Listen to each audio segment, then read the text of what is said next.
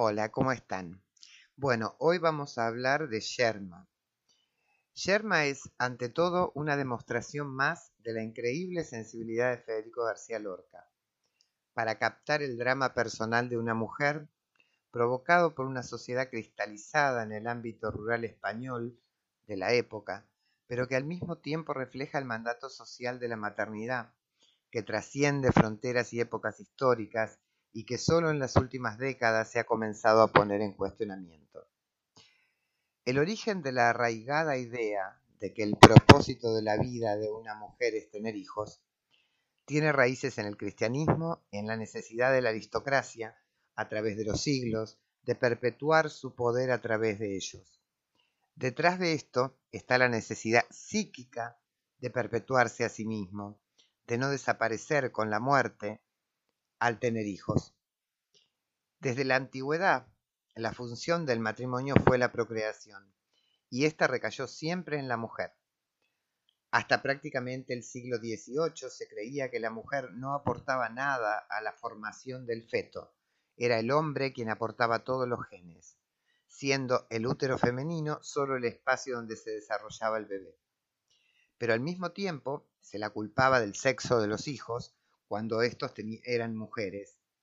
También hasta el siglo XX se consideró responsable a la mujer si no tenía hijos. No se contemplaba la posibilidad de que el estéril fuera el hombre.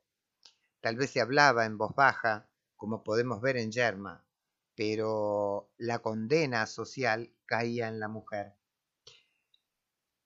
Eh, retrotrayéndonos a la antigüedad, en la Biblia cuando una mujer, siempre de clase social alta, no podía tener hijos, podía darle a su esposo un heredero, contratando a una madre sustituta, quien daba luz a los hijos, y le cito de la Biblia, Sara dijo a Abraham, Mira, el Señor me ha hecho estéril, llévate a mi esclava, quizás yo pueda tener hijos por ella.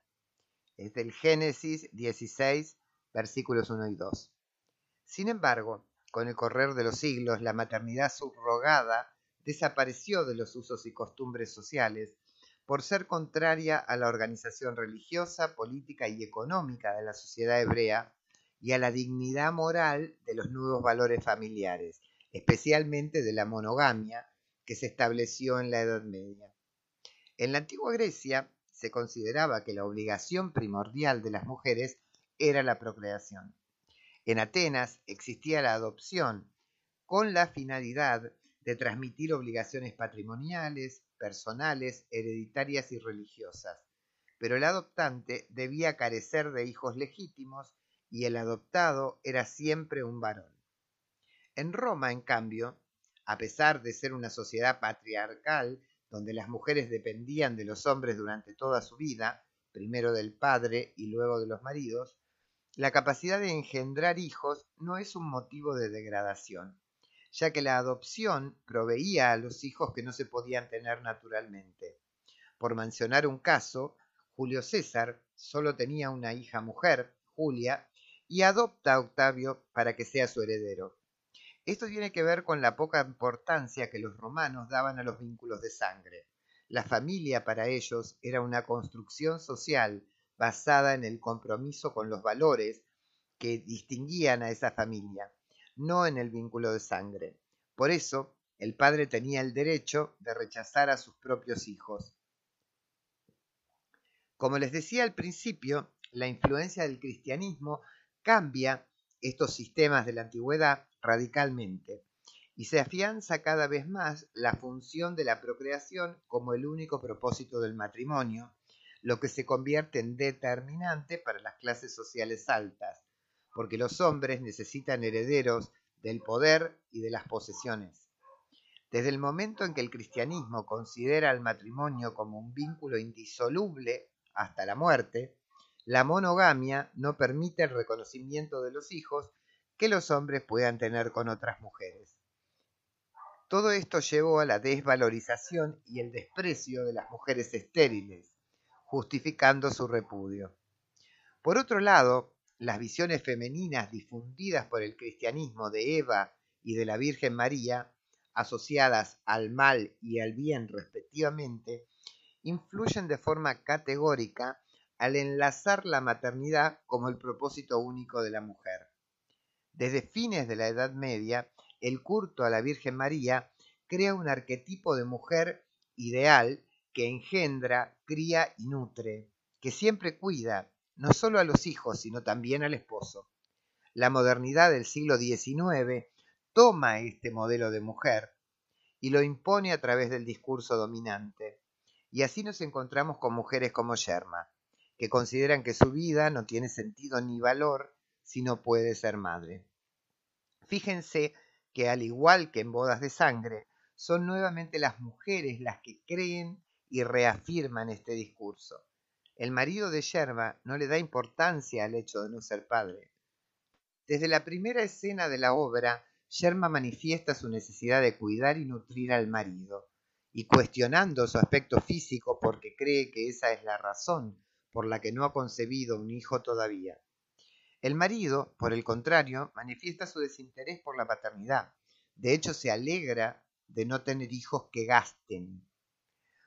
Y cuando ella intenta abordar el tema, le dice que se calle, que ya bastante tiene con la presión social de las habledurías de la gente, con lo que ella concuerda. Una presión que aún hoy, aunque en menor medida, se ejerce sobre las parejas preguntando cuándo van a tener hijos. En la época de Lorca, dos años y veinte días, esta cuenta tan exacta que demuestra la obsesión de Yerma con la maternidad, era motivo de habladurías y de crítica hacia la mujer, pero Lorca pone el énfasis en la propia autocrítica de la protagonista del drama. La conversación con María muestra la idealización de Yerma de la maternidad, en gran parte cultural, yo he visto a mi hermana dar de mamar a su niño con el pecho lleno de grietas y le producía un gran dolor, pero era un dolor fresco, bueno, necesario para la salud. María, dicen que con los hijos se sufre mucho. Y contesta Yerma, mentira, eso lo dicen las madres débiles, las quejumbrosas. ¿Para qué los tienen? Tener un hijo no es tener un ramo de rosas, hemos de sufrir para verlos crecer. Yo pienso que se nos va la mitad de nuestra sangre, pero esto es bueno, es sano, hermoso. Cada mujer tiene sangre para cuatro o cinco hijos, y cuando no los tiene se le vuelve veneno, como me va a pasar a mí. Y declara que el único motivo de su matrimonio fue tener hijos.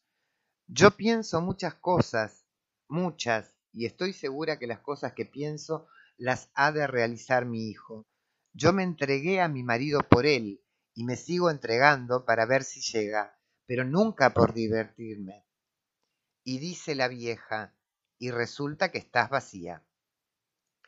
Me detengo acá porque esta expresión se sigue utilizando hoy en día por mujeres, y estoy segura que la mayoría solo la usan por costumbre, sin darse cuenta de lo que implica. Me refiero a la expresión de que a una mujer la vaciaron cuando sufre una histerectomía. La expresión implica que lo único que tenía de valor esa mujer en su cuerpo era el útero y por ende que al no tenerlo ya no tiene valor. Eh, es terrible, realmente me impresiona eh, y, y lo escucho, lo escucho con mucha frecuencia. Lorca también refleja el espíritu de las mujeres que se rebelan a estos mandatos sociales impuestos en la muchacha que se encuentra con Sherma y manifiesta no querer tener hijos ni haber querido casarse. Dice la muchacha frente a la pregunta de por qué se ha casado. Porque me han casado. Se casan todas. Si seguimos así, no va a haber solteras más que las niñas. Bueno, y además, una se casa en realidad mucho antes de ir a la iglesia. Pero las viejas se empeñan en todas estas cosas. Yo tengo 19 años y no me gusta guisar ni lavar. Bueno, pues todo el día de estar haciendo lo que no me gusta. ¿Y para qué? ¿Qué necesidad tenía mi marido de ser mi marido? Porque lo mismo hacíamos de novios que ahora. Tonterías de los viejos. Lorca expone aquí un choque entre lo viejo y lo nuevo, inspirado en los cambios que estaba intentando imponer la República en cuanto a la igualdad de la mujer con el hombre y su derecho a decidir sobre su vida. Pero Yerma no solo se siente seca, vacía, sino que llega a negar su propia condición femenina cuando firma, ojalá fuera yo una mujer.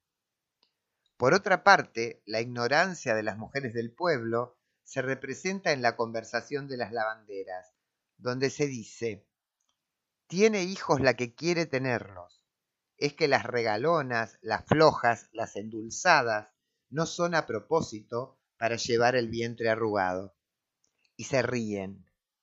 Son estas habladurías en relación con Yerma y Víctor las que hacen que el marido de Yerma traiga a sus hermanas para cuidar su honra, mostrando cuán ajeno está al verdadero sentir de su mujer, que a medida que pasa el tiempo está cada vez más obsesionada con la maternidad.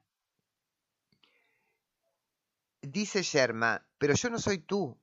Los hombres tienen otra vida, los ganados, los árboles, las conversaciones. Las mujeres no tenemos más que esta de la cría y el cuidado de la cría. El marido solo piensa en la honra, mejor dicho, en la apariencia de la honra, ya que deja en claro que el problema es lo que los demás dicen, lo que los demás piensan, que la vieron hablando con Víctor, aun cuando ella no haya hecho nada que comprometiera su honra. Y todo esto obviamente agrava el estado mental de Yerma. El maltrato hacia sus cuñadas, que en última instancia están allí por pedido del marido, demuestra que la mente de Yerma está perturbada. Dice en un momento eh, que los rumores sobre su relación con Víctor son figuraciones de gente que no tiene la conciencia tranquila. Creen que me puede gustar otro hombre y no saben que aunque me gustara, lo primero de mi casta es la honradez. Son piedras delante de mí. Esto en referencia a sus cuñadas. Pero ellos no saben que yo, si quiero, puedo ser agua de arroyo que las lleve. La incomprensión de todo esto por parte de Juan hace que Yerma sienta que tiene un abismo frente a ella y esto alimenta continuamente su obsesión. Solo habla del tema de los hijos, solo habla de su deseo de tener un hijo. ¿Cómo no me voy a quejar cuando te veo a ti y a otras mujeres llenas por dentro de flores y viéndome yo inútil en medio de tanta hermosura. La mujer de campo que no da hijos es inútil como un manojo de espinos y hasta mala, a pesar de que yo sea de este desecho dejado de la mano de Dios. Le dice a María, tómalo, contigo está más a gusto, refiriéndose al hijo de María. Yo no debo tener manos de madre. Y pregunta María, ¿por qué me dices eso? Yerma, porque estoy harta, porque estoy harta de tenerlas y no poderlas usar en cosa propia, que estoy ofendida, ofendida y rebajada hasta lo último, viendo que los trigos apuntan, que las fuentes no cesan de dar agua y que paren las ovejas cientos de corderos y las perras, que parece que todo el campo puesto de pie me enseña sus crías tiernas, adormiladas, mientras yo siento dos golpes de martillo aquí, en lugar de la boca de mi hijo. La ausencia de pasión en la relación con su esposo es otro agravante de su estado mental, y es lo que hace que vea al esposo como el, culpable de no darle los hijos que desea, además de la ofensa de las continuas sospechas de éste sobre su honra. Yerma es incapaz de comprender su valor como persona, porque para ella el único valor es ser madre. Y por eso no puede entender a Juan, que una vez convencido de que Yerba conserva su honra, al escuchar la conversación con la vieja, la intenta consolar. Piensa que tenía que pasar así, óyeme, la abraza para incorporarla. Muchas mujeres serían felices de llevar tu vida. Sin hijos es la vida más dulce. Yo soy feliz no teniéndolos no tenemos culpa ninguna. Pero su aceptación de la situación y sus palabras afectuosas hacia ella, valorándola por sí misma, detona que toda la frustración de Yerma estalle y la conduzca a matarlo. Lorca refleja en la obra un caso extremo en que el que el autoconvencimiento de un mandato sociocultural conduce a la protagonista a la locura y al asesinato. Al igual que en Bodas de Sangre, el autor presenta situaciones extremas que van a desencadenar la muerte de los hombres, mientras las mujeres están condenadas a seguir viviendo con la condena social en el caso de la novia o en el manicomio en el caso de Sherman. Les dejo el enlace a una presentación de una versión de la obra de un grupo de teatro de Sevilla que transcurre justamente en el manicomio muchos años después de los hechos, donde Sherma revive continuamente la noche del asesinato.